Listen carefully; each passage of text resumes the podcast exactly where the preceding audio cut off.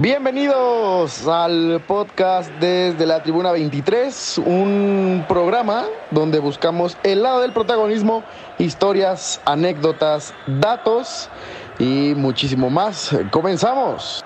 I'm a, I think I'm a special one. Amigos, pues después de planearlo desde antes, incluso del Mundial, la gente no lo sabe, pero por fin tenemos la oportunidad de platicar con el buen Pepe del Bosque, alguien que aunque no se lo he dicho, admiro bastante, admiro su trabajo, el poder estar platicando, aunque sea un rato, a pesar de, que comenzaron las vacaciones relativamente, pues para mí es algo especial. Pepe, bienvenido a tu programa, a tu podcast, siéntete en confianza. ¿Cómo estás? Muy bien, mi Gabo, acá me agarras eh, recién regresado de, de correr, de hacer un poco de ejercicio.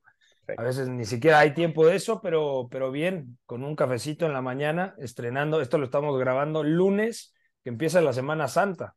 Justo, justo. Qué bueno, Pepe. Me da gusto. Pepe, siempre les tiro esta de bote pronto a los invitados. Tú en tres palabras, ¿cómo te definirías?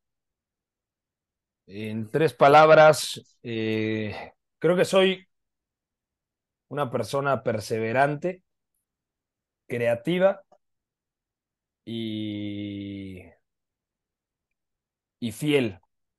Okay. Fiel a, a, bueno, a todo lo que me rodea, a mi familia, a, a mis convicciones para poder dedicarme a esto que es muchas veces un ambiente un poquito contaminado, que es complicado, porque hay muchos egos. Yo tengo la fortuna de dedicarme a esto porque me gusta el fútbol. O sea, porque lo que más me gustaba de chico es el fútbol, lo que más me gusta ahora es el fútbol. Ahora estoy en ese proceso en donde debo tener un hobby. Porque eh, mi novia, mis amigos, eh, mi familia me recomiendan tener un hobby. Y es complicado porque si mi hobby es ver fútbol, mi trabajo es ver fútbol, perdona. Gracias. Al final, no todo tiene que ser enfocado en el fútbol. Entonces, ahora estoy haciendo otras cosas. Me gustaba también los temas del mar. Yo quería ser biólogo marino. Okay. me gusta surfear. No soy un... Veía tus fotos surfeando. Ni nada. Pero eh, más joven, tengo 34 años. En mis 20 eh, pues lo hacía, digamos, de una manera decente. O sea, ahorita ya lo retomaste un poco de repente en vaca. Vi que apenas subiste una foto surfeando. ¿Cómo te fue? No, bien, ya me puedo o sea, siempre aprendí muy chiquito con un buen amigo, Juan Cruz, en Acapulco, el acapulqueño de toda la vida. De hecho, es el, el güey que renta las tablas de surf y de boogie ahí en Playa Diamante. Y lo conozco desde que tenía 12 años. Entonces, a partir de eso, creamos un vínculo. O sea, de hecho, ahora que, que fui con mi papá, un tío y mi hermano, eh, fui a comer a su casa con su familia. Eh, o sea, es realmente un amigo con el que hablo bastante seguido, porque a veces tienes poco tiempo y más si, si vives en la ciudad, no tienes playa, no tienes nada.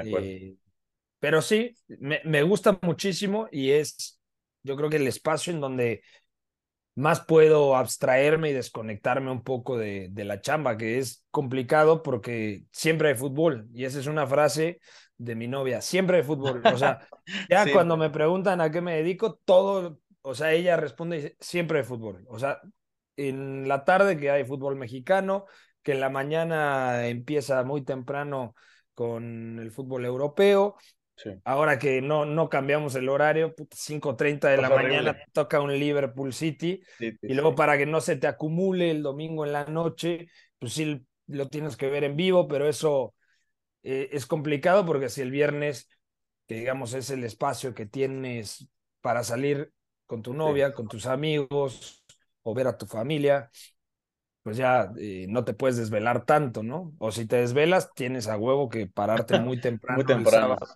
en la mañana, ¿sí? Es difícil ser Pepe del Bosque. Pepe, valga la, la, la pregunta, ¿consideras que en algún momento ha sido complicado en el, o sea, en el aspecto en el que, en el que tú lo creas? No, es muy fácil ser Pepe del Bosque porque soy un, un, güey completamente normal. Eh, mm, sé que soy un afortunado, un privilegiado de poder dedicarme a esto, porque a mucha gente le gustaría dedicarse a lo que me dedico. Eh, nadie me ha regalado nada porque ha sido un camino de muchísimos sacrificios. Eh, he aprendido del medio.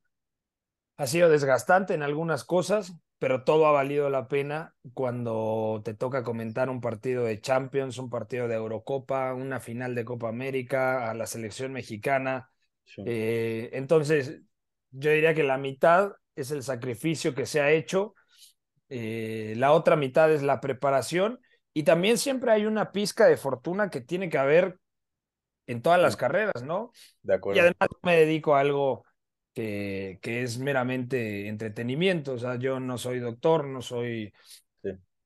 O sea, no, no, no es quitarle importancia a mi trabajo, pero está enfocado al entretenimiento, está enfocado a, a, como decía Rigo Saki, lo más importante de lo menos importante. De lo menos importante, sí, justamente. Y lo que, justo esa frase me acordaba algún entrenador cuando jugaba fútbol un poquito más serio, lo decía, que el fútbol era lo más importante, lo menos importante, y era, a lo mejor me lo decía una vez cuando la gente pues, terminaba a golpes, y creo que era algo que parecía innecesario. Pepe, la gente, la gente que te conoce pues ha visto que realmente sí eres un loco por el fútbol, ya me lo platicaste un poquito, pero desde chico siempre ha sido así, te lo inculca tu papá, tú solito por curiosidad, ¿cómo llega esa inquietud de volverte un, un adentrado al fútbol por completo? Pues es que yo creo que el fútbol es el, el vínculo que tengo con una de las personas que más quiero, o dos de las personas que más quiero en mi vida.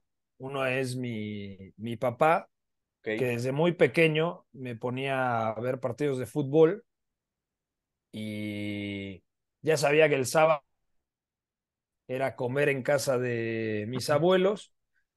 Después de comer, iba un par de horas al parque a jugar fútbol, pero desde muy chiquito, tenía cinco o seis años, o sea, de que apenas estás adentrándote a conocer cómo, cómo se practica un deporte.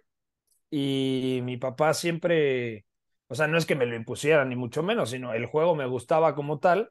Y luego regresaba del parque por ahí de las 7 de la noche y ahí empezaban varios partidos del fútbol mexicano, ¿no? Me acuerdo que jugaba muchas veces en la noche el León de Tita, un brasileño que le pegaba la pelota formidable, o estaba el Atlas, por ejemplo, sí. sobre todo ya a finales de la década de los 90 y principios del nuevo milenio.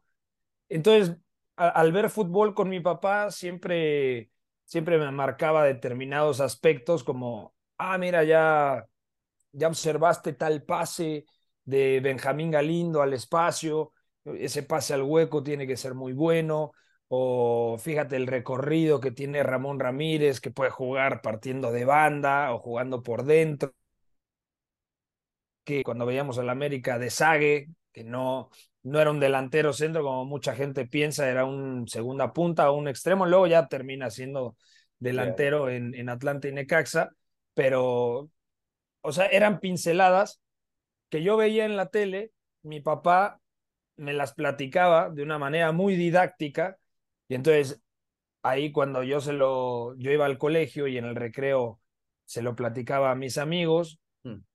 pues como que me, me, me gustó compartir esos aspectos del juego que ya percibía.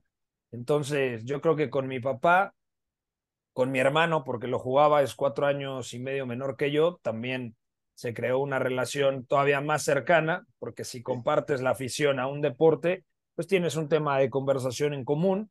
De acuerdo. Eh, mi mamá no era muy futbolera, ella es más acampadora, le gusta el campo, le gusta viajar, le gusta acampar como tal y hoy en día eh, habla mucho de fútbol, no es una conocedora, pero, creo que a partir de que yo me dedico a esto, yo me acuerdo cuando había eliminatorias, eh, no me acuerdo ni siquiera de dónde, yo creo que eran, porque de Europa no eran, quizá de Sudamérica que estaban en la noche, algunas asiáticas, era de Asia. Y yo me ponía a una, dos de la mañana a verlo cuando vivía con ella. Y ella me decía que un cafecito. Y aunque no, no, no entendiera, ella, Estaba se ponía al lado mío a, ver los partidos de fútbol. Entonces, digamos que con las tres personas con las que crecí, siempre estuvieron muy cerca del deporte. Y también cuando jugaba en, eh, en la selección del colegio, yo estudié con los maristas que siempre han tenido cierto nivel eh, de buen fútbol, pues me acompañaban a los partidos, a los torneos, eh, no sé, como que siempre estuvieron muy cerca del fútbol eh, por mí, ¿no? Pepe, qué importante es, y vamos a tenerlo esto en, común, o sea, el, pasar tiempo con tu familia, no sé si te, o sea, como tal te haya pasado, pero a lo mejor sentarte con tu papá y ver un partido y pasar un rato solamente con tu padre viendo lo que les gusta a ambos, o con tu mamá, que a veces las mamás me, me pasa con, con todos los deportes, por ejemplo, mi papá es muy fanático a la, NFL y mi mamá pues es como de, bueno, no me gusta, pero pues se sienta a verlo con nosotros, porque al final pues es del deporte, pero lo pasas en familia y creo que lo hace más bonito, ¿no? No, totalmente. O sea, no, no es algo, eh, tiene que surgir de una forma natural. Sí, claro, sin forzar. Dirían de algo orgánico, ¿no? Si, si es forzado, pues qué hueva, ¿no? O sea, por ejemplo, con mi novia llevo eh, poco más de tres años y medio viviendo con ella y a ella no le gusta el fútbol, pero nunca voy a ser impositivo de que te tiene que gustar el fútbol. Para que andes contigo. claro, o sea, porque justamente con ella puedo platicar de otras cosas y, me aleja de, de, lo que es mi pasión y mi trabajo. Entonces eso también ayuda un poco para, para distraerme, porque también es complicado porque piensan que al dedicarte al fútbol solamente hablas de fútbol. Entonces, vas a una boda o vas con los perros al parque o te reconocen en algún lugar y te preguntan solamente cosas de fútbol, que es una cuestión completamente lógica, ¿no? Sí, claro. Eh, te preguntan por su equipo, te preguntan por determinado jugador, te preguntan por la selección mexicana, eh, te preguntan por cuestiones del trabajo pero hay otras cosas que también eh, me gustan, ¿no? Me gusta el arte, sin ser un conocedor, ni mucho menos. Mi papá es galerista de arte, mi hermano es historiador del arte. Me gusta como para entender a qué se dedican ellos. Eh, me gusta saber de temas de moda, aunque no sepa nada de moda, eh, pero porque mi novia le gusta eso y mm. se dedica indirectamente a esos temas. Eh, me gusta mucho el mar, como te decía, yo tenía la duda de estudiar oceanografía, que es prácticamente como biología marina, o dedicarme a la comunicación eh, y enfocada al fútbol. Me gusta muchísimo el cine, no soy ningún especialista de, cine. Me gusta la música, eh, toco la guitarra, diría que canto, pero no, o sea, soy, soy cantando, pero en algún momento cuando fui a jugar fútbol a Bélgica y se me estaban acabando los recursos económicos, tenía 19 años, pues eh, conseguí ser, digamos, telonero en un, en un bar tocando la guitarra, ¿no? Tocando canciones mexicanas. Yo llegué y la primera canción creo que fue Wonderwall o Little by Little de Oasis y me dijo el, el cuate que, que era, digamos, el principal, me dice, mira, acá eh, enfrente tenemos un bar que es eh, irlandés, como de esos eh, Celtics bars, o ya sabes, ¿no? Sí, sí, sí. Y ahí hay güeyes que tocan como si fueran Travis, cabrón, o si fueran Oasis. Entonces, no va a funcionar mucho lo que estás haciendo, así que tócate el cielito lindo y... Algo diferente. Claro, porque si no, no. O sea, vas a hacer el ridículo, güey, si te comparan con los que están tocando enfrente. Entonces. Claro. Así, así es la vida.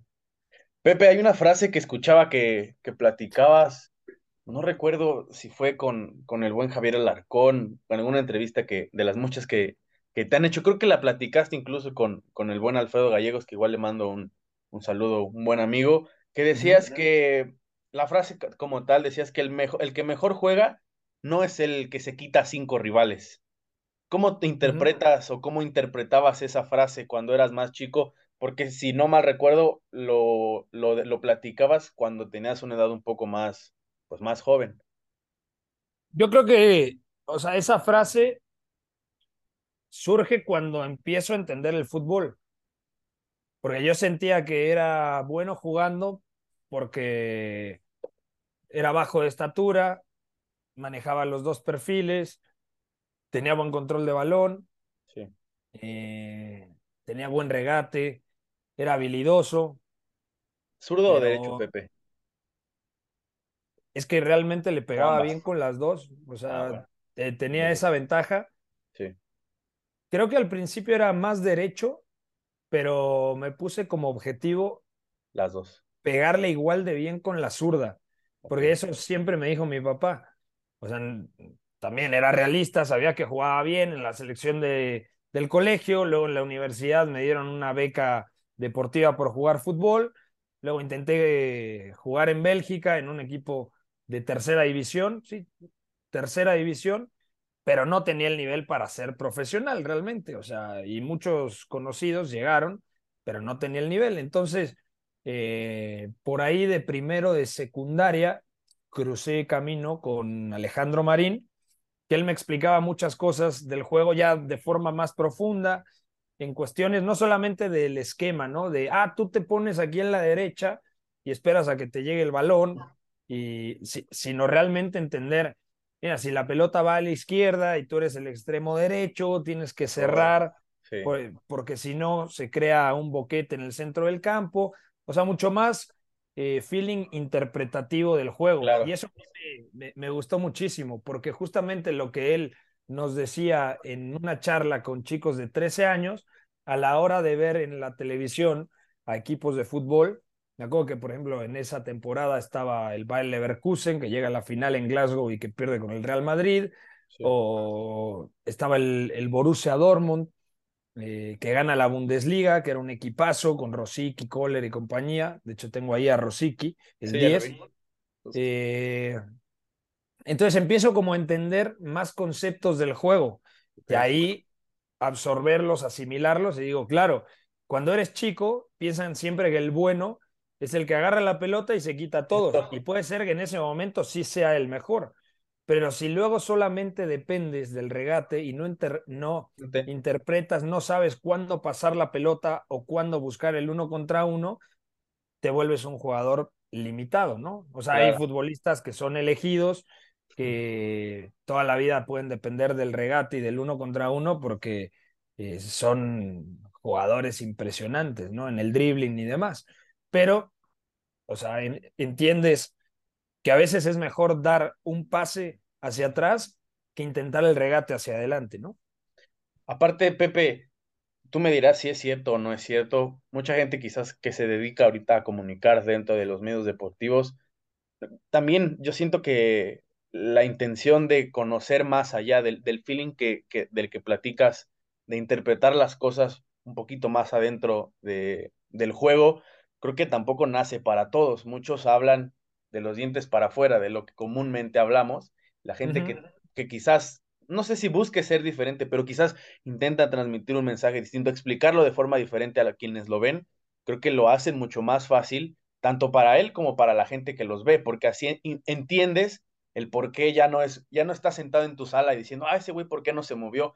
Ya como que buscas entender que hay una razón del por qué no se ha, no se ha movido, del por qué no se ha, no ha picado la espalda, del por qué se queda un poquito más atrás, del por qué en vez de picar sirve como un apoyo para trazar hacia el lado, hacia el lado izquierdo. Eso tú lo, lo es uno de tus objetivos a la hora de, de comunicar el, el, juego, Pepe. Bueno, cuando yo comento un partido, eh, lo, lo que intento es que la gente asimile a grandes rasgos lo que está pasando en la cancha que el primer paso es entenderlo tú. Claro. Como comentarista, que es un reto bien difícil. O sea, porque puedes hacer una transmisión únicamente utilizando tópicos y lugares comunes.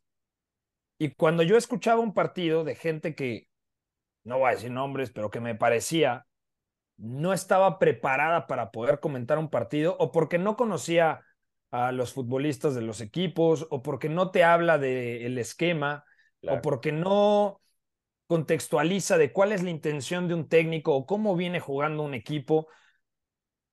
Cuando no hay eso, el aficionado normalmente se va a quedar a mitad del camino. Y entonces el aficionado luego empieza a replicar el, pues, no le echa ganas, o le faltaron huevos. El o... sí. Claro. Y, y yo creo que ese es un discurso completamente vacío. Que a veces puede faltar actitud, no lo niego.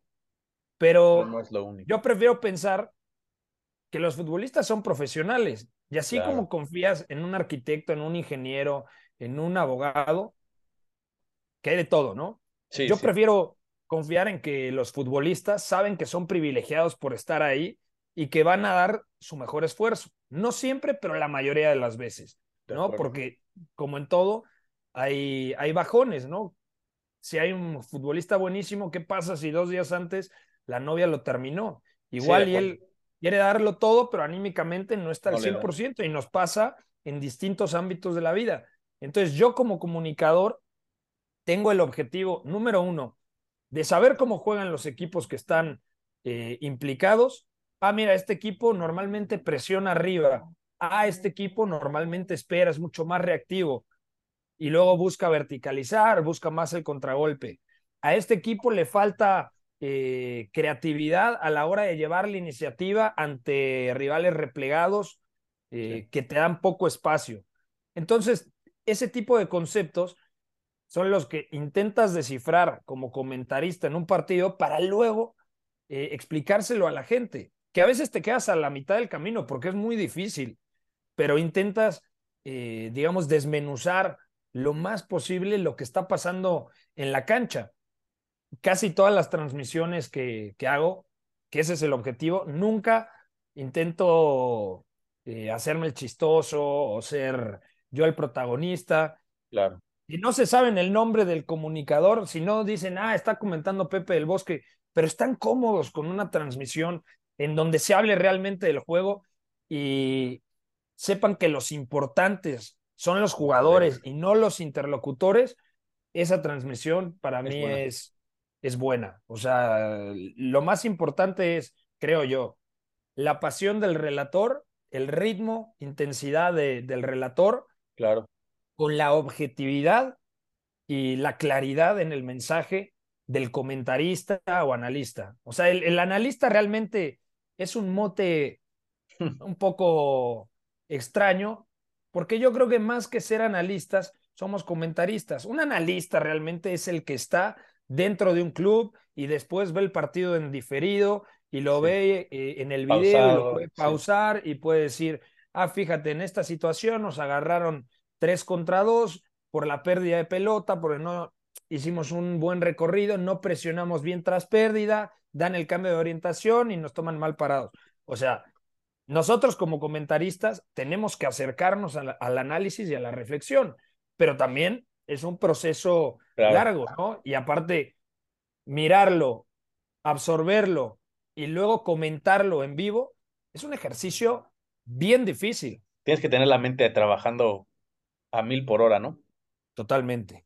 Pepe, totalmente. Me, acabas de desbloquear el recuerdo de, de, quizás quienes nos estén escuchando lo recuerden, la Eurocopa del 2020 que terminó siendo 2021, esa Eurocopa donde muchos quizás, y, y digo sin, sin demeritar lo, lo, que habías conseguido desde ese momento, la gente a lo mejor no estaba tan familiarizada contigo, con Majo, con el Tibu, con Ricardo, etcétera, y digo, por mencionar algunos nombres y, y sin querer eh, olvidar unos otros. ¿Crees que algo de lo, de lo que mencionas, que sin conocerlos, el hecho de cómo estaban trabajando ustedes pasó en, en esta Eurocopa del, del, 2021? Que el trabajo solito fue el que jaló a la gente e hizo una Eurocopa, yo diría que brillante, porque entre pandemia y todo y medio encierro, creo que lo hizo más ameno para, para la gente y un torneo que fue, pues diría que espectacular. Yo creo que en, en ese evento se juntaron varios factores.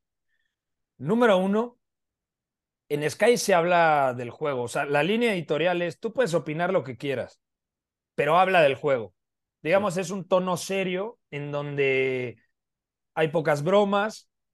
O sea, tienes libertad, pero tienes que hablar del juego. Lo cual a mí me encanta.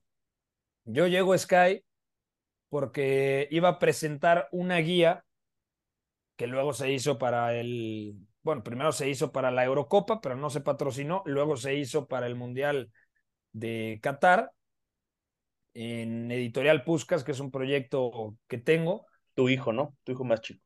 Sí, que, que realmente pues es un proyecto personal. Sí.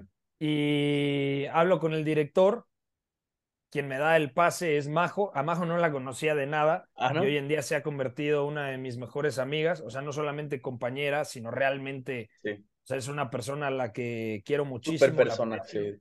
Eh, es que es una tipaza, o sea, realmente, así como es una gran relatora, eh, como persona es todavía mejor. Entonces, Sí, imagínate. la vez que vino eh, al, al podcast, sí, bastante carismática, Majo. y no, no, y es ella, es ella misma. O sea, eh, te puede gustar más o menos un relator, Claro. pero ella ve fútbol, se prepara y, y lo hace muy bien. O sea, a mí me gusta mucho trabajar con ella porque realmente es buena. O sea, y te Sí, das cuenta cuando un relator se prepara, ¿no? Porque Sí. la conversación creo que se enriquece un poco y ella sabe lo que a mí me gusta y yo sé lo que con lo que ella se siente eh, cómoda. Entonces, eh, me dice el director, no me interesa la guía, me interesa que, que vengas a comentar. Entonces dije, bueno, es una grandísima oportunidad porque en imagen eh, yo hacía al Querétaro, Sí.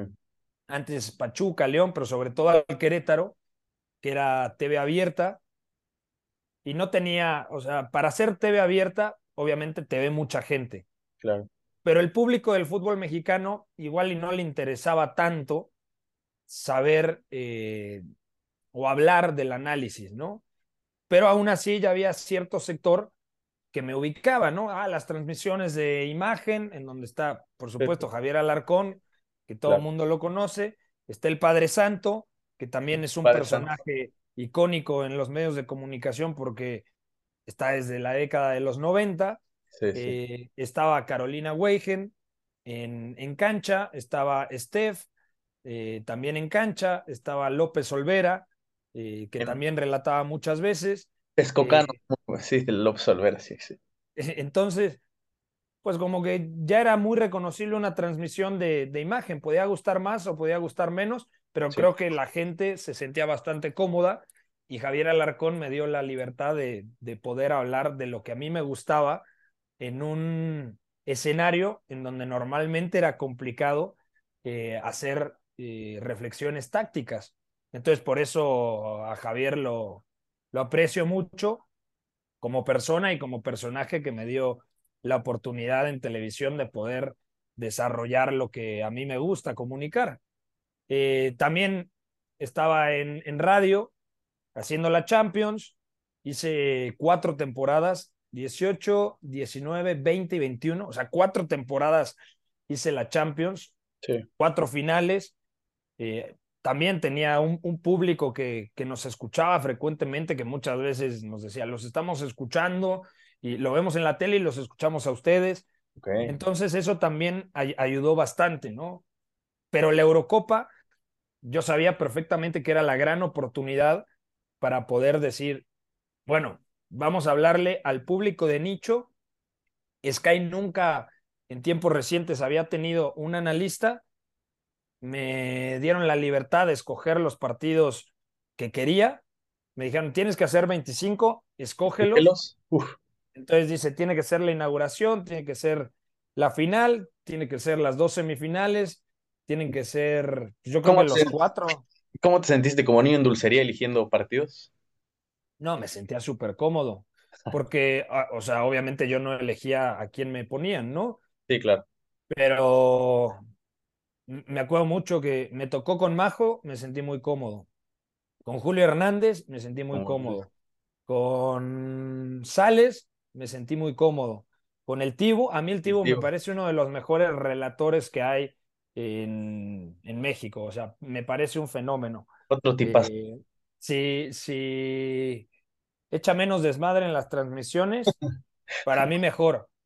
Y, y, siempre se lo he dicho, y lo mismo a Sales. A ver, es punto de vista personal, porque claro. yo creo que soy el único güey que a las 6:30 de la mañana les escribe, les dice, oye, güey, qué mala broma, pero pues yo me siento con la confianza de, de, escribirles, ¿no? Porque es de amigos, considero amigos. en, mal plan. Claro. Y luego, bueno, estaba una generación joven con Ramón Cáceres, con eh, Miguel Robledo, también llevaba mucho tiempo Vera, por ejemplo, o el chileno Felipe Sebastián. Felipe también. Entonces, con todos me sentí bastante cómodo y creo que ellos se sentían cómodos conmigo, porque ya tenían a quién pasarle la pelota, ¿no? O sea, no, era ellos solos, ¿no? Claro. Entonces, yo creo que eso lo, lo valoró la gente y hubo una muy buena aceptación. Y como contraste, que no es hablar mal ni mucho menos, habían partidos que los tenía Sky y partidos que también los tenía Televisa. Y normalmente, cuando escuchaban a la gente de Televisa, sabían que no estaban tan empapados del fútbol europeo. Entonces, eso, claro, hay personajes como Hugo Salcedo, que le gusta mucho el fútbol internacional, o Raúl Méndez, que me parece una de las personas más infravaloradas y también, o sea, con lo poco que sé de béisbol, entiendo que es una persona preparadísima. Eh, obviamente, Marc Rosas, que es el exfutbolista que se enfoca mucho más en temas de, relacionados al fútbol internacional, pero no, no eran voces eh, que generaban ese clic con la gente para comunicar fútbol europeo, porque uno sabe quién está más involucrado en el fútbol europeo, en el fútbol sudamericano. Claro, por ejemplo, mi objetivo siempre ha sido, ¿por qué no? Mucha gente me dice, ah, ya haces la Champions, ¿por qué no dejas la Liga MX y el radio? No, porque la Liga MX es lo que me legitima para luego poder hacer a la selección mexicana. Entonces, así como hago radio, eh, porque sé que está la Liga MX y en su momento también hacía la Champions, en televisión tengo la Champions, que es lo que me abre la puerta, digamos, con el fútbol internacional. Entonces, ese contraste entre Sky y, Televisa en ese momento puntual, recibíamos una cantidad de mensajes descomunal de, ah, acá lo puedo escuchar con gente que, que, conoce 100% de, eh, de, lo que está hablando. O sea, que si te ponen un República Checa, Escocia, conoces a, a, los jugadores. Y realmente, o sea, no, no es, ay, qué mamador, pero mucha gente dice, qué mamador que hablas de Macedonia del Norte. Sí, claro. No, no es que seas mamador, güey. Es que realmente es un trabajo de investigación, eh, de saber dónde juegan. Y si de repente tú sigues a la Serie A, te das cuenta que hay tres jugadores de Macedonia del Norte.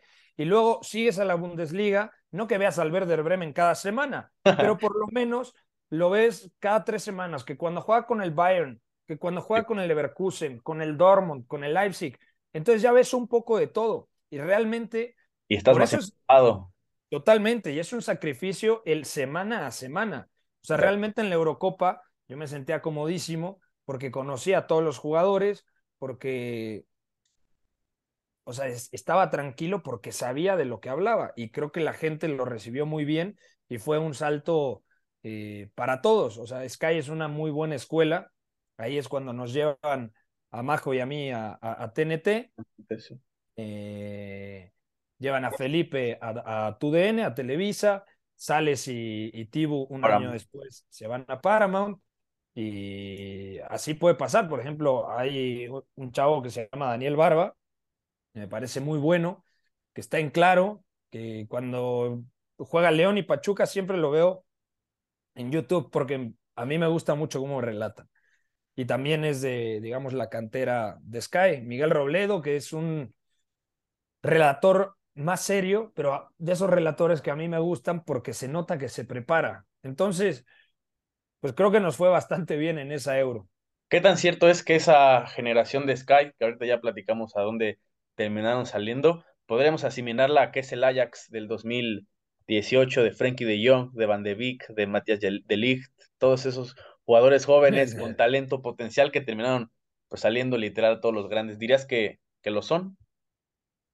¿Hay alguna similitud? Sí, o sea, yo, a ver, eh, siguiendo la analogía, puede ser, aunque no creo que ninguno llegue a ser tan bueno como ellos, pero, pero sí, o sea, creo que nos sentimos todos muy cómodos y sabíamos que era el momento, si queríamos vivir de esto, que teníamos que dar el, el, siguiente paso. Y no por un tema de avaricia, sino por un tema de estabilidad laboral, que también en este medio es bastante complicado.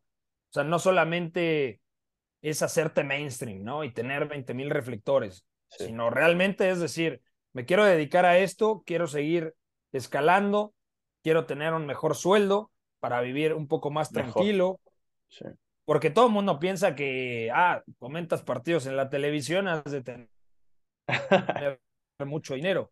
Y, o sea, no, no, no me voy a quejar, ni mucho menos, pero creo que, o sea, nuestra generación no le tocaron ni de broma los sueldos que se le pagaba todavía a la generación de, digamos, los 78, 79, 1983, en donde todavía podían firmar contratos muy, muy, muy potentes. No, repito, no es que me esté quejando ni mucho menos. Pero ya todo es más caro, ¿sí? En general. Claro, porque ahora la manera de monetizar es distinta. De acuerdo. O sea, digamos, si una empresa te paga bien para vivir eh, súper, súper bien, luego tienes que ver algo con, con marcas, eh, o sea, tienes que crecer en, en, distintos, o sea, tienes que tener cubiertas, yo siempre digo, tienes que tener los huevos repartidos en distintas canastas. Entonces, por eso hago lo de TNT, digamos que es como la base de, de todo mi trabajo, porque por obvias razones es el que mejor remuneración económica me representa, porque es HBO, porque es la Champions, pero no por eso dejo W Deportes, que es radio, no por eso dejo de hacer el podcast de Convoy, no por eso dejo los eh, editorial Puscas, no por eso dejo eh, todo lo que llevo con Apuntes de Rabona, el podcast de Tifoso, Tifoso gran el proyecto con, con Zurita con, con Destino 2026, en donde hablamos de la selección mexicana. O sea, ya hay muchos eh, proyectos que no me dejan dinero o me dejan muy poco dinero, pero los hago porque tengo esa necesidad de comunicar. Claro. Porque creo que se deben de comunicar ciertas cosas y, te, y cuando no hay el espacio, ahora tengo la oportunidad de yo mismo creármelo, ¿no? Pepe, ya que hablas de, de lo, todo lo que haces, ¿te, te ha representado algún momento un cansancio, cierta sofocación? Te lo pregunto porque, por ejemplo, yo también me gusta estar escribiendo de un lado. Por ejemplo, escribo, a mí me gusta mucho la NFL, o sea, realmente a mí me gustan todos los deportes. yo escribo de NFL en el sitio de Piloto Fútbol, que ahorita ya está creciendo un montón. Tenemos algo en común, Pepe, que hace, entrar a, a segundo semestre apenas en enero, y ahora ya empecé a escribir en Apuntes de Rabona, que era un sitio que yo seguía 2019, veía las entrevistas que tenían en blanco y negro. Entonces, ahorita que yo escriba para ellos es algo bastante padre. Aparte, tengo mi podcast, aparte, este, escribo también de fútbol y aparte platico de otro amigo en streaming de, de, fútbol americano. Ese tipo de cosas a mí también me gustan. Estar haciendo un chingo de cosas, mantenerme ocupado porque no sé si tú lo sientas, pero cuando realmente ya no estoy haciendo nada, a veces extraño o necesito, ya estoy pensando en qué otra cosa voy a escribir, qué otra idea, esto, aquello. ¿Te ha pasado el, el estar innovando, actualizándote? ¿Te pasa seguido? Eh, todo el tiempo. Y creo que en determinado punto es bueno, pero también creo que eso puede llevarte a un lugar bastante malo, porque dicen que el exceso de futuro es síntoma de ansiedad, así como el exceso de pasado es, eh, digamos, el primer indicio de depresión. Sí. O sea, cuando tienes depresión es cuando te da demasiada nostalgia el pasado. Y cuando te da ansiedad es cuando futureas demasiado entonces, eh, cuando entré a HBO me dio un, digamos, como un, tema de ansiedad. Un amigo dice que era un poco el síndrome del impostor, o sea, porque ya ahora te vuelves, digamos, como mainstream. Claro. Eh, yo me siento muy cómodo hablándole a la gente de un nicho y ahora ya, o sea, te llegan comentarios completamente absurdos, aunque la gente me trata súper bien, incluso en un lugar tremendamente tóxico como Twitter. Twitter, claro. O sea, yo no bloqueo a nadie, si me quieren insultar, insúltame, pero la realidad es que comento un partido y pueden llegar 100 comentarios y literalmente, o sea, tres o cuatro pueden ser malos, pero luego hay 90 que son Bueno. Ah, qué buena onda, eh, o se involucran en el juego, o se ponen a hablar de algo que tú dijiste, pero desde lo táctico. Entonces eso a, a, mí me encanta. Pero no sé, en una transmisión de imagen estaba acostumbrado a que había mucha gente, pero de repente como que e, era yo el, un poco como mister, el Mr. Underdog ahí, ah, está el cuate que le gusta el fútbol internacional, que también habla de fútbol nacional, que a veces se enfoca en, en, la táctica, eh, que no le gusta el sensacionalismo, que a veces putea comentaristas en Twitter. Entonces siempre como que estaba en, en, en una vitrina, en un aparador. Aparte. Pero, pero de repente te sacan de ese aparador y pues viene que me acuerdo mucho ese 2021, eh, cuarta final de Champions en radio, la Eurocopa con, con Sky, eh, la final de Copa América con Sky, los Juegos Olímpicos en imagen. Eh, y no solamente el tema de hacer los partidos de, de la selección o, la medalla de oro en, en, los Olímpicos, sino también de repente tienes que cabulear que con Estaca y Videgaray. Eh, eh, entonces, todo eso hasta que llegó lo de HBO. Entonces fue cuatro o cinco meses, o sea, de que no te conocía tanta gente y ahora ya estás completamente expuesto. Y, eso no es que no me gustara, sino que fue muy un poco, puede ser que muy rápido, pero yo no asimilaba que iba a ser, o sea, tan imponente. Como lo eres ahora. Pues no, no, no me siento realmente imponente, ni mucho menos. O sea, sé que, sé que ahora más gente conoce mi trabajo, pero en determinado punto sí fue, sí fue complicado asimilarlo, ¿no? Y entonces yo le recomiendo a la gente, si en algún punto tiene ansiedad, eh, que se vaya a relajar una semana a un lugar que le guste, si puede hacerlo, que hable con un terapeuta. Yo nunca había tomado terapia, fui con una persona que me ayudó a canalizar ciertos aspectos. La vida siempre es cambiante, el tema de crecer es un proceso nostálgico y, entonces lo, lo, asimilé, ¿no? Y, y ya dije, ok, ya estoy aquí, tengo que hacerlo lo mejor posible tengo la fortuna de que a un gran porcentaje de audiencia le gusta lo que, lo que yo digo y cómo trabajo, entonces voy a seguir en esa misma línea. Y ya, o sea, no, no quiero más reflectores de los que tengo, ni mucho menos. O sea, me gusta lo que hago, cómo lo hago y, y no podría pedir más. O sea, yo de chico llegaba del colegio, sobre todo me acuerdo mucho eh, por ahí de cuarto, quinto de primaria, eh, principios de secundaria, que escuchaba a Eduardo Vizcayart, a Luis Omar Tapia, luego ya llega Palomo y, compañía, pero sobre todo Vizcayart. Y decía, o sea, ojalá algún día pueda comentar un partido de Champions en televisión. Y bueno, la, la, vida me llevó a la primera temporada en HBO sí. y hago la final, algo que yo honestamente no pensaba. No lo veías. No, no, no lo veía, ni mucho menos. Y parte de ese proceso para poder asimilar todo, el propio Eduardo Vizcayart fue el que me orientó en ciertas cosas porque eh, es uno de mis grandes amigos, o sea, no solamente en el tema profesional, sino en el tema de, de la vida, donde yo le cuento las cosas buenas, las cosas regulares, las cosas malas, y, y, es lo mismo conmigo. Afortunadamente son más cosas buenas, pero se ha hecho una relación. Eh, imagínate que te vuelves amigo de alguien que admirabas demasiado. No, no, es que se pierda ese punto de, de admirarlo, pero ya lo ves realmente como un amigo. Como un amigo, como alguien muy cercano. Entonces, eso también ha sido algo fantástico, ¿no? O sea, que, que digamos, no, no, no me gusta utilizar la palabra ídolo, porque nunca he tenido ídolos, pero sí referente, que un referente se convierta en alguien con el que por lo menos una vez a la semana eh, hablas o interactúas o intercambias mensajes, pues ha sido muy gratificante. Fíjate, Pepe, eso me, me pasó más o menos. He tenido muchos invitados, la verdad, a mí en el podcast hay una historia bastante cagada, porque cuando yo tenía 10 años veía a Alejandra Orozco en los Olímpicos, en los clavados. Una decía, como una niña puede estar consiguiendo una medalla de plata.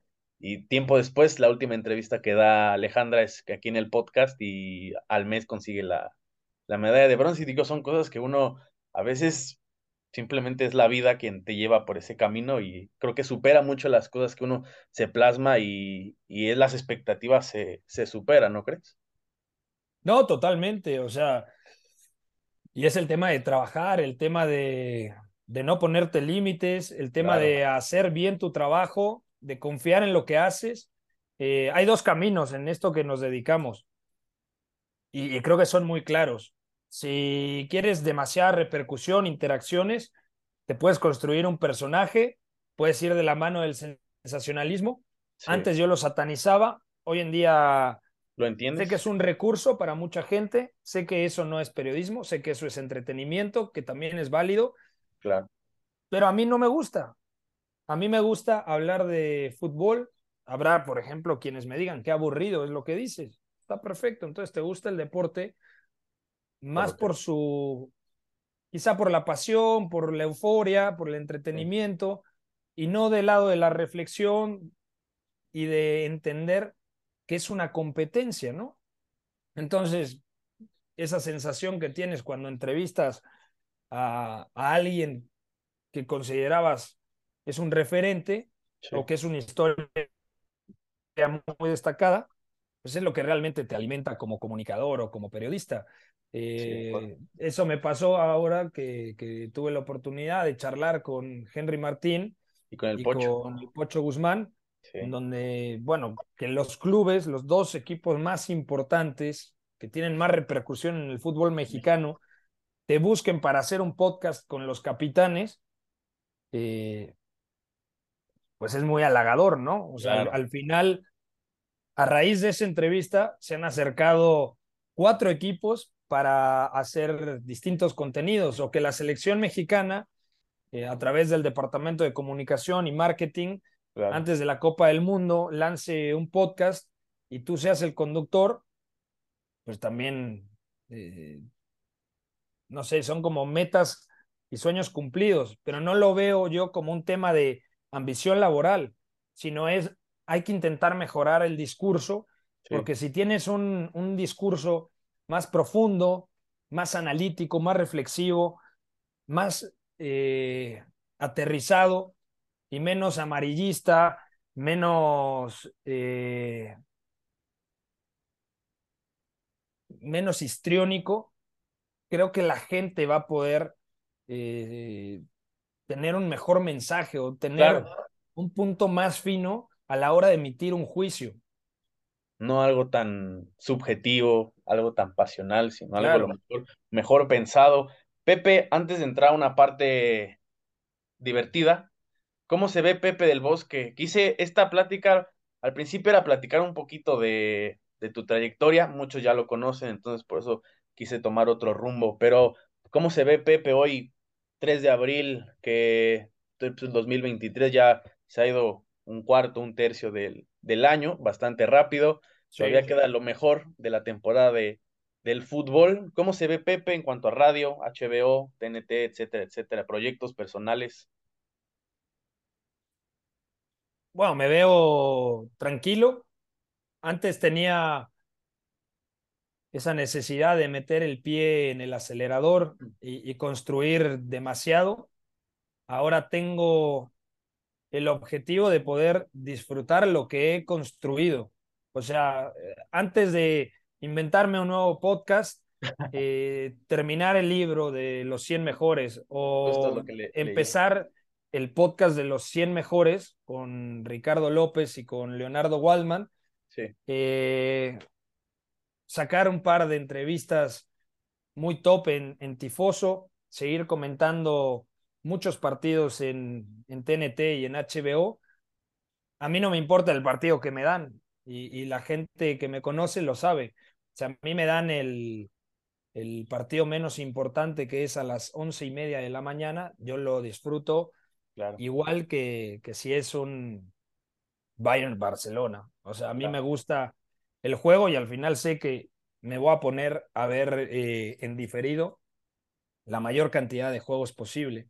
Entonces, asentado en, en HBO, eh, contento por todo lo que ha pasado, o sea, el hecho de hacer una final en televisión, o sea, hasta que no estás ahí no te la crees, o sea, yo creo que ha sido el momento más imponente que he tenido en, en mi carrera, porque dices, uy, ya se consiguió, eh, digamos, como el sueño, ¿no? O sea, de juntar a Copa Oro, Copa América, eh, Eurocopa.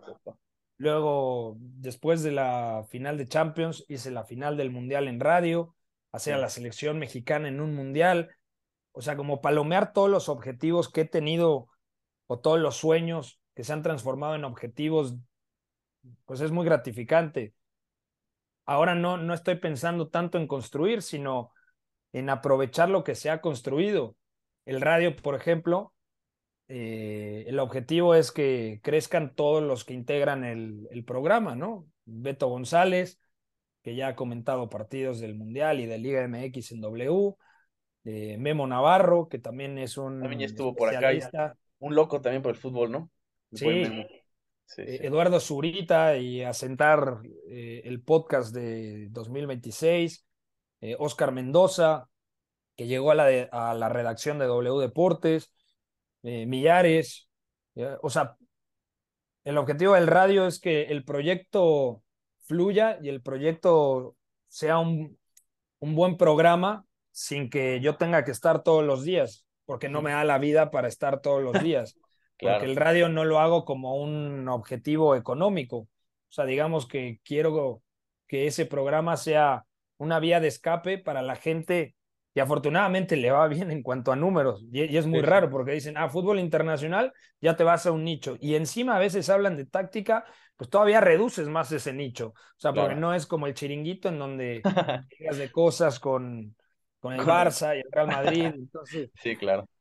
Eh, la verdad estoy, estoy tranquilo y creo que mi, mm, lo que más me motiva a día de hoy, a 3 de abril, más allá de ah, estar bien laboralmente, es eh, tener más tiempo con, con, mi futura esposa, pasarlo bien, eh, así como sé que soy muy afortunado en la parte laboral, porque ha habido mucho sacrificio, hay mucha preparación de por medio, y también esa dosis de fortuna que te decía, sé que, o sea, la parte más afortunada de mi vida ha sido tener una buena familia que siempre me ha apoyado y una mujer que siempre ha estado a mi lado, más allá de que no le gusta el fútbol, pero siempre, siempre, siempre ha, estado ahí. Y, no hay persona que, que me motive más para seguir que, que Liz, así se llama. Sí, Liz. Bueno, No, no sé cuándo sale esto, pero seguramente ya me habré casado, me caso el 8 de abril, entonces seguramente no, va a salir mañana, 4 de abril. Entonces, ah, bueno, entonces en cuatro días eh, me caso. Acá tenemos la, pues muy emotivo. No, no, pero es, es, muy importante. También cuando estás creciendo, te involucras, sales, echas desmadre, tienes energía para todo, para desvelarte.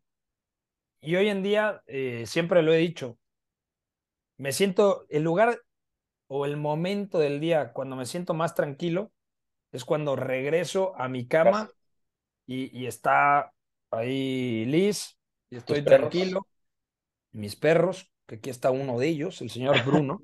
sí, vi que ayer estabas tomando foto que no se quería tomar foto con Bruno. Aquí el, Bruno. Y,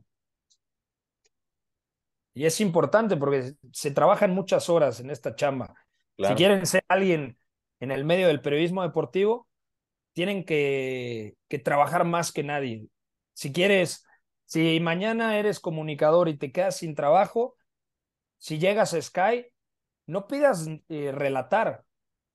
Además de pedir que relatas, dile que eres un conocedor de la Bundesliga. Si te quedas sin chamba mañana, toca la puerta de Claro Sport, eh, Claro Sports, y, no digas que eres comentarista o eres relator di que eres un conocedor del fútbol mexicano y no solamente pidas, también ofrece algo. Y eso es lo que creo me ha distinguido en todos los medios en los que he estado. Mm, soy tal, puedo comentar tal, pero también me gusta construir, por ejemplo, en, en HBO, el programa que tengo el viernes con dos grandes amigos, con Majo y con Murguía, eh, eh, pues es un proyecto que realmente yo tenía en la cabeza y dije, esto creo que puede funcionar por la interacción, por la manera en la que nos llevamos, voy a proponerlo y se quedó. Entonces, ese tipo de cosas, llega a un trabajo y propone. Obviamente no te saltes a los productores, no, no, no intentes ser don chingón, pero trabaja con humildad, nunca dejes de prepararte y siempre ofrece algo más. Oye, podríamos hacer tal cosa. Oye, aunque te digan que no 100 veces, ofrece algo más. Oye, ¿qué tal esta entrevista? Oye, ofrece algo más. Eh, por eso digo que soy muy creativo, porque siempre la cabeza me está llevando a otro, a otro lado. Exacto. Pepe, antes de irnos, una sección rápida, yo te doy dos opciones y la vas eligiendo así, la primera que se te ocurra, ¿va? Jamaica o horchata. Eh, horchata. Ok. ¿Pastor o suadero? No, pastor, mil veces. Bien. A ver, esta a ver si se te viene uno rápido a la mente. Un jugador infravalorado, de la historia o actual, el que quieras. Un jugador infravalorado. El Toto de Natale. De acuerdo. En un mundo alterno donde no existan Messi, Cristiano Ronaldo, ¿quién sería el mejor jugador de la historia? No, yo creo que el mejor jugador de la historia es eh, Pelé. Para mí es Pelé, Maradona, Messi, Cristiano y yo creo que Beckenbauer. Okay. el, mejor partido que has visto. Yo sé que has visto un montón, eso sí, pero alguno que recuerdes con, con buena, con una buena nostalgia. Hay dos partidos que he visto, te lo juro, más de 10 veces o 20 veces. La final de Copa Confederaciones de 1999 México, entre México y Brasil, eh, que ese México era impresionante. Se divertía también. No, y aparte, Claudio Suárez con Rafa Márquez. Claudio ah. Suárez también. También estuvo aquí en el podcast, también Texcocano, como. No, es impresionante. Eh, gran tipo, Claudio. Y aquel partido de los tres goles de Rivaldo, 3-2 contra el Valencia, para que el Barcelona terminara cuarto en el Camp Nou en, la, en 2001. Claro, era para entrar a Champions. Sí, sí, sí. Quizá es el gol, es mi gol favorito. O sea, tengo dos goles favoritos, el de Rivaldo, de chilena, a pase de Frank de Boer, cómo controla, y no, no, es impresionante, y vence a Cañizares. O sea, es un gol de supercampeones, güey. Sí, y el otro, que también es a pase de Frank de Boer, a Dennis Bergkamp en la Copa del Mundo de 1998. Ah, también fue un Hace un control impresionante y en el recorte, pues nada menos y nada más que, que se quita el ratón Ayala. O sea, un golazo también. Roberto Fabián Ayala, sí. Eh, justamente mi, papá, fanático, siempre, yo le voy al Barcelona, mi papá no le va a ninguno, pero él se acuerda de Rivaldo. Para él, Rivaldo es de otro, de otro, de otro mundo. El equipo que mejor fútbol ha desplegado en la historia. Uy, qué, qué difícil. Yo soy actual, obviamente, soy culé, pero yo diría que el Barcelona del 2011, pero yo sé que tú tienes un poquito más grande la enciclopedia. ¿Cuál dirías tú? Es que es muy difícil porque yo creo que para cada época hay, un, hay uno. O sea, por ejemplo, sí pondría al, al Barça eh, Guardiola, al Milan de Arrigo Sacchi. Hay videos en Futbalia, por ejemplo, del Ajax eh, que gana tres Champions seguidas, de 1971 a 1973, y me parecía que para ese momento era un equipo impresionante, que luego fue la base en algunos aspectos tácticos de la selección que llega a dos finales, en 74 contra Alemania y 78 eh, contra Argentina y en Argentina. Sí. ¡Ay, qué difícil! ¿O el que más te ha gustado a ti? Con el que quizás tengas un poquito más de identificación. El Arsenal de 2004. ¿Los invictos? Sí. Ok, frío o calor. Dependen, dependiendo en dónde esté. O sea, en la montaña quizá me gusta más el frío y en la playa. Surfeando el calor. El calor. Playa o montaña, ahí tienes alguno o tampoco. Playa, 100%. Si no fueras a vivir en la playa. Si no fueras analista, ¿qué hubiera sido? Lo dijiste al principio, pero. Biólogo marino, 100%. Eh... Sin que se enojen, mejor relator que te ha tocado.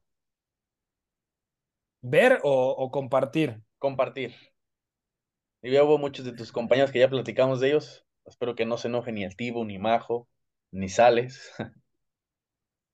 Uy, es que es difícil. Eh,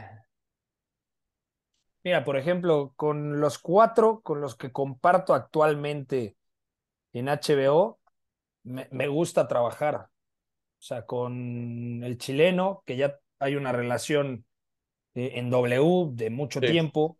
Entonces me han tocado muchísimos partidos con él, me parece que tiene un ritmo tremendo. Creo que Murguía es una persona muy eh, capacitada para hacer partidos de fútbol europeo y también yo creo que él se siente muy cómodo conmigo porque él dice que es un poco como recordar cuando trabajaba con Vizcayar, lo cual me parece un halago desmedido.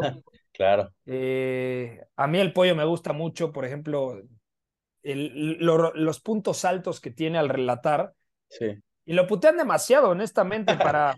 sí, a, Mí, a mí me parece de verdad que es un muy buen relator. O sea, de esos dos que surgieron de Televisa, Vaca y él, ¿no? Parecen muy buenos. O sea, Vaca y el pollo, a mí me gustan los dos muchísimo.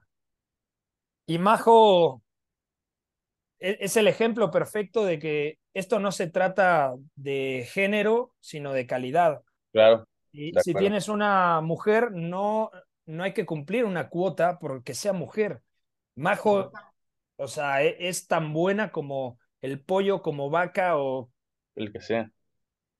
Creo que el hecho de, de haber compartido la final de la Euro, la final del Mundial ahora en 2022 en radio, y varios partidos importantes en, en nuestra vida. Yo me quedaría con Majo por ese, por ese factor. Pero también en radio, por ejemplo, hacia la selección, eh, sé, sé, que a veces, por ejemplo, es muy estridente, ¿no? Zúñiga, y en Twitter. en Twitter muchas veces no estoy de acuerdo, y, y, yo se lo digo, pero para un partido en radio del América, por ejemplo, con, con Zúñiga me parece que es una muy buena mancuerna. Y en W me siento muy cómodo con muchísima gente. O sea, por ejemplo, eh, con el Padre Santo, que es otro tipo de relator, otra generación. Eh, también me siento cómodo. No sé, he tenido la fortuna de tener varios. Y de aprender, sí, de varios relatores muy buenos. O sea, el Tibu a mí me parece tremendo. El tipo también bastante, bastante carismático. Eh, Pepe, a ver, Isco Berrati en su prime, ¿con quién te quedarías? No, en su prime con Isco, aunque jugaba más adelante que, que Marco. Eh, rápido, clasifica estos cuatro del más bueno al menos bueno, sin decir el más malo. Ángel Di María, Alexis Sánchez, Mesut Özil y Isco Alarcón. Mm, Ángel Di María, uno. Ok.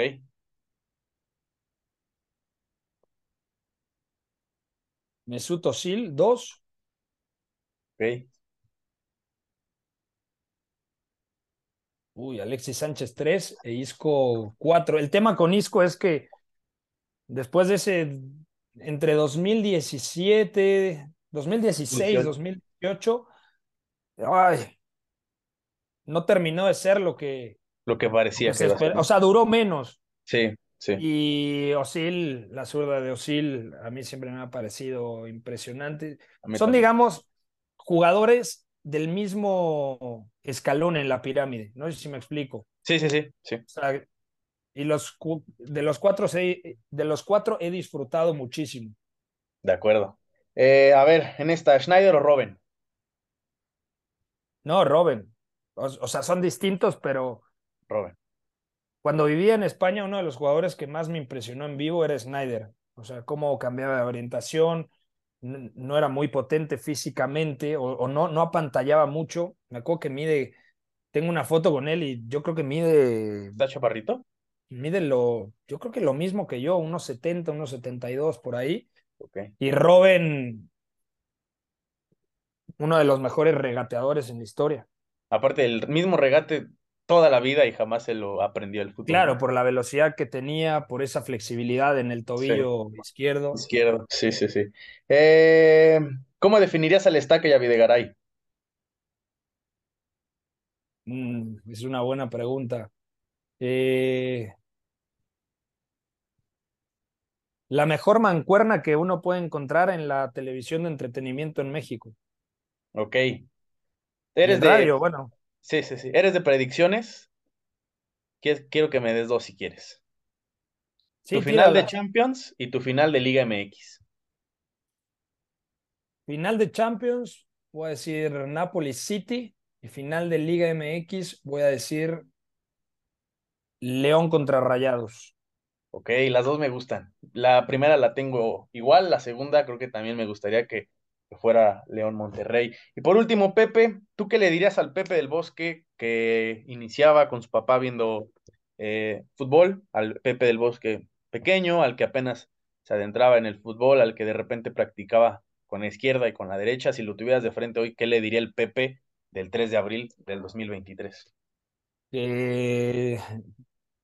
Que tenga fe, que disfrute Nunca le diría, tienes que hacer esto para intentar alcanzar esto. Yo, yo creo que soy muy afortunado de que hasta que terminé, digamos, la universidad, no me preocupaba eh, de forma obsesiva, ni mucho menos, trabajar en este medio. Yo lo tenía muy claro y muchas veces tuve ofertas para trabajar que en tal redacción, o en tal proyecto, pero muchas veces dije que no porque no creía en lo que era esa redacción o ese proyecto. Siempre fui de la mano de mis convicciones, de lo que creía. Muchas veces me dijeron que mi discurso no iba a trascender o que no iba a poder ser importante. No creo que, que sea el referente del análisis, ni quiero serlo. Trabajo de verdad con humildad, con mucha pasión, me mama el fútbol, eh, intento hacerlo lo mejor posible para entregarle un buen producto a la gente y ya está, eso, that's it. Pepe, pues con eso terminamos. Antes que nada, felicitarte. Ya mañana sale el episodio, entonces en cinco, cuatro, cinco días estarás casándote y eso, la verdad, yo no sabía. Entonces, disfrútalo, disfrútalo más que un partido de, Champions League. Gracias por venir a platicar. Espero que no sea la última vez que interactuemos un poco, que, que, hagamos cosas así de este tipo, pláticas, y después armaremos alguna que otra de, de fútbol. Aquí tienes tu espacio y como siempre, muchas, muchas gracias. Te admiro un montón y, y que te deseo el éxito, más éxitos de los que ya has conseguido. No, hombre, Gabo, gracias a ti por tu tiempo. Eh, seguramente no será la última, güey. Échale todo con el podcast. Ten fe en, en cada proyecto que hagas. Y ese es el mejor consejo. Que se preparen, que se cansen de prepararse, porque eso es lo más importante. Si te gusta el americano, intenta ser el mejor. Es algo muy ambiguo y es algo que te dicen los pinches libritos de inspiración, pero realmente prepárate para ser bueno en lo que haces. Rodéate de gente buena eh, intenta alejarte de toda la toxicidad que hay en cada uno de los eh, deportes, porque incluso en Fórmula 1 o en tenis hay, ¿no? Sí, en golf, pero prepárate, ten fe en tus proyectos y yo creo que cuando la gente del medio te ve realmente convencida, puedes llegar a contagiar a muchas personas y es cuando de repente aparece alguien que cree en ti, porque sé que dedicarse a esto es muy complicado y por eso cuando arrancamos la charla te dije, sé lo que me ha costado, sé que soy muy afortunado y sé que no puedo dejar de prepararme, o sea, porque ese es mi único argumento. Si yo dejo de ver fútbol, yo caduco el, el día que deje de mirar partidos a las seis y media de la mañana o empiece muy temprano con la Premier League y termine a las once y media de la noche eh, comentando un partido en W de, Liga MX. Entonces, esfuérzate, ten convicción en, en, todo lo que haces y felicidades por tu podcast, güey.